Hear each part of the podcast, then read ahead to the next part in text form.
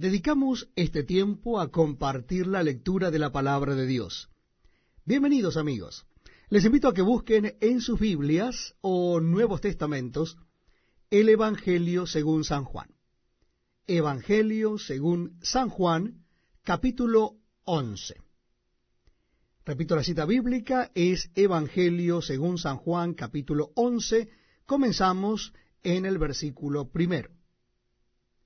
Estaba entonces enfermo uno llamado Lázaro de Betania, la aldea de María y de Marta su hermana. María, cuyo hermano Lázaro estaba enfermo, fue la que ungió al Señor con perfume y le enjugó los pies con sus cabellos. Enviaron pues las hermanas para decir a Jesús, Señor, he aquí, el que amas está enfermo.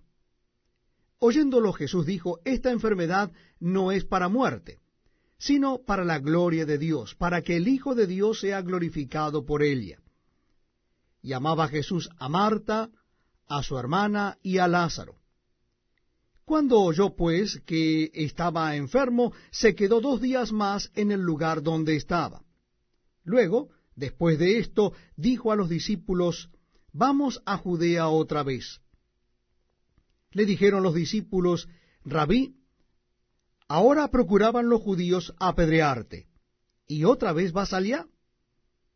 Respondió Jesús, ¿no tiene el día doce horas? El que anda de día no tropieza, porque ve la luz de este mundo. Pero el que anda de noche tropieza porque no hay luz en él. Dicho esto, les dijo después, Nuestro amigo Lázaro duerme, mas voy para despertarle. Dijeron entonces sus discípulos, Señor, si duerme, sanará. Pero Jesús decía esto de la muerte de Lázaro, y ellos pensaron que hablaba del reposar del sueño. Entonces Jesús les dijo claramente, Lázaro ha muerto, y me alegro por vosotros de no haber estado allí, para que creáis. Mas vamos a él. Dijo entonces Tomás, llamado Dídimo, a sus condiscípulos, Vamos también nosotros, para que muramos con él. Vino pues Jesús, y halló que hacía ya cuatro días que Lázaro estaba en el sepulcro. Betania estaba cerca de Jerusalén como a quince estadios, y muchos de los judíos habían venido a Marta y a María para consolarlas por su hermano. Entonces Marta, cuando oyó que Jesús venía, salió a encontrarle pero María se quedó en casa. Y Marta dijo a Jesús, Señor, si hubieses estado aquí, mi hermano no habría muerto. Mas también sé ahora que todo lo que pidas a Dios, Dios te lo dará. Jesús le dijo, tu hermano resucitará. Marta le dijo, yo sé que resucitará en la resurrección, en el día postrero. Le dijo Jesús, yo soy la resurrección y la vida. El que cree en mí, aunque esté muerto, vivirá.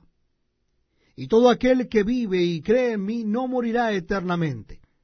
¿Crees esto? Le dijo, sí, Señor, yo he creído que tú eres el Cristo, el Hijo de Dios, que has venido al mundo. Habiendo dicho esto, fue y llamó a María su hermana, diciéndole en secreto, El Maestro está aquí y te llama. Elia, cuando lo oyó, se levantó de prisa y vino a él. Jesús todavía no había entrado en la aldea, sino que estaba en el lugar donde Marta le había encontrado. Entonces los judíos que estaban en casa con ella y la consolaban, cuando vieron que María se había levantado de prisa y había salido, la siguieron diciendo, va al sepulcro a llorar allí. María cuando llegó a donde estaba Jesús al verle, se postró a sus pies diciéndole, Señor, si hubieses estado aquí, no habría muerto mi hermano. Jesús entonces, al verla llorando, y a los judíos que la acompañaban también llorando, se estremeció en espíritu y se conmovió, y dijo, ¿Dónde le pusisteis?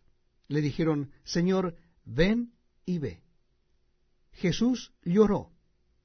Dijeron entonces los judíos, mirad cómo le amaba. Y algunos de ellos dijeron, ¿no podía éste que abrió los ojos al ciego haber hecho también que Lázaro no muriera? Jesús, profundamente conmovido otra vez, vino al sepulcro. Era una cueva y tenía una piedra puesta encima. Dijo Jesús, quitad la piedra. Marta, la hermana del que había muerto, le dijo, Señor, hiede ya, porque es de cuatro días. Jesús le dijo, ¿no te he dicho que si crees verás la gloria de Dios? Entonces quitaron la piedra de donde había sido puesto el muerto, y Jesús, alzando los ojos a lo alto, dijo, Padre, gracias te doy por haberme oído. Yo sabía que siempre me oyes, pero lo dije por causa de la multitud que está alrededor, para que crean que tú me has enviado.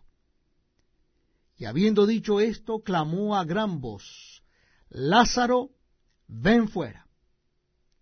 Y el que había muerto salió atadas las manos y los pies con vendas, y el rostro envuelto en un sudario. Jesús le dijo, desatadle y dejadle ir. Entonces muchos de los judíos que habían venido para acompañar a María y vieron lo que hizo Jesús, creyeron en él. Pero algunos de ellos fueron a los fariseos y les dijeron lo que Jesús había hecho. Entonces los principales sacerdotes y los fariseos reunieron el concilio y dijeron, ¿qué haremos? porque este hombre hace muchas señales. Si le dejamos así, todos creerán en él, y vendrán los romanos y destruirán nuestro lugar santo y nuestra nación. Entonces Caifás, uno de ellos, sumo sacerdote aquel año, les dijo, Vosotros no sabéis nada, ni pensáis que nos conviene que un hombre muera por el pueblo, y no que toda la nación perezca.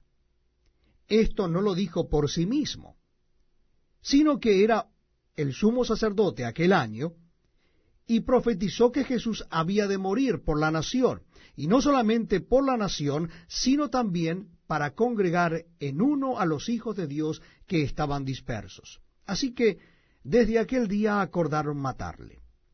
Por tanto Jesús ya no andaba abiertamente entre los judíos, sino que se alejó de allí a la región contigua, al desierto, a una ciudad llamada Efraín, y se quedó allí con sus discípulos. Y estaba cerca la Pascua de los judíos, y muchos subieron de aquella región a Jerusalén antes de la Pascua para purificarse, y buscaban a Jesús. Y estando ellos en el templo, se preguntaban unos a otros, ¿qué os parece? ¿No vendrá a la fiesta? Y los principales sacerdotes y los fariseos habían dado orden de que si alguno supiese dónde estaba, lo manifestase para que le prendiesen. Estamos compartiendo la lectura de la palabra de Dios en el Nuevo Testamento. Les invito a que busquen en sus Biblias el capítulo 12 del Evangelio según San Juan. Capítulo 12 del Evangelio según San Juan. Dice así la palabra de Dios. Seis días antes de la Pascua vino Jesús a Betania, donde estaba Lázaro, el que había estado muerto, y a quien había resucitado de los muertos. Y le hicieron allí una cena. Marta servía, y Lázaro era uno de los que estaban sentados a la mesa con él. Entonces María tomó una libra de perfume de nardo puro de mucho precio, y ungió los pies de Jesús, y los enjugó con sus cabellos, y la casa se llenó del olor del perfume. Y dijo uno de sus discípulos, Judas Iscariote, hijo de Simón, el que le había de entregar. ¿Por qué no fue este perfume vendido por trescientos denarios y dado a los pobres? Pero dijo esto no porque se cuidara de los pobres, sino porque era ladrón, y teniendo la bolsa, sustraía de lo que se echaba en ella. Entonces Jesús dijo, déjala, para el día de mi sepultura ha guardado esto, porque a los pobres siempre los tendréis con vosotros, mas a mí no siempre me tendréis. Gran multitud de los judíos supieron entonces que él estaba allí, y vinieron no solamente por causa de Jesús, sino también para ver a Lázaro, a quien había resucitado de los muertos. Pero los principales sacerdotes acordaron dar muerte también a Lázaro, porque a causa de él muchos de los judíos se apartaban y creían en Jesús. El siguiente día, grandes multitudes que habían venido a la fiesta al oír que Jesús venía a Jerusalén, tomaron ramas de palmeras y salieron a recibirle, y clamaban, Hosanna, bendito el que viene en el nombre del Señor, el Rey de Israel. Y halló Jesús un asnillo, y montó sobre él, como está escrito. No temas, hija de Sión, he aquí tu rey viene, montado sobre un pollino de asna. Estas cosas no las entendieron sus discípulos al principio, pero cuando Jesús fue glorificado, entonces se acordaron de que estas cosas estaban escritas acerca de él y de que se las habían hecho. Y daba testimonio la gente que estaba con él cuando llamó a Lázaro del sepulcro y le resucitó de los muertos. Por lo cual también había venido la gente a recibirle, porque había oído que él había hecho esta señal. Pero los fariseos dijeron entre sí, Ya veis que no conseguís nada. Mirad, el mundo se va tras él. Había ciertos griegos entre los que habían subido a adorar en la fiesta. Estos, pues, se acercaron a Felipe, que era de Bethsaida, de Galilea, y le rogaron diciendo, Señor, quisiéramos ver a Jesús. Felipe fue y se lo dijo a Andrés.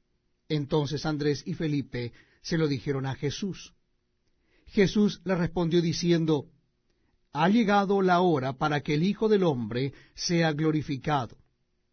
De cierto, de cierto os digo, que si el grano de trigo no cae en la tierra y muere, queda solo, pero si muere, lleva mucho fruto. El que ama su vida, la perderá y el que aborrece su vida en este mundo, para vida eterna la guardará. Si alguno me sirve, sígame, y donde yo estuviere, allí también estará mi servidor. Si alguno me sirviere, mi Padre le honrará. Ahora está turbada mi alma. ¿Y qué diré? Padre, sálvame de esta hora mas para esto he llegado a esta hora. Padre, glorifica tu nombre. Entonces vino una voz del cielo, lo he glorificado y lo glorificaré otra vez. Y la multitud que estaba allí y había oído la voz, decía que había sido un trueno. Otros decían, un ángel le ha hablado. Respondió Jesús y dijo, no ha venido esta voz por causa mía, sino por causa de vosotros. Ahora es el juicio de este mundo. Ahora el príncipe de este mundo será echado fuera. Y yo, si fuere levantado de la tierra, a todos atraeré a mí mismo. Y decía esto dando a entender de qué muerte iba a morir. Le respondió la gente, nosotros hemos oído de la ley, que el Cristo permanece para siempre. ¿Cómo pues dices tú que es necesario que el Hijo del Hombre sea levantado? ¿Quién es este Hijo del Hombre? Entonces Jesús les dijo, Aún por un poco está la luz entre vosotros. Andad entre tanto que tenéis luz, para que no os sorprendan las tinieblas porque el que anda en tinieblas no sabe a dónde va. Entre tanto que tenéis la luz, creed en la luz, para que seáis hijos de luz. Estas cosas habló Jesús, y se fue, y se ocultó de ellos.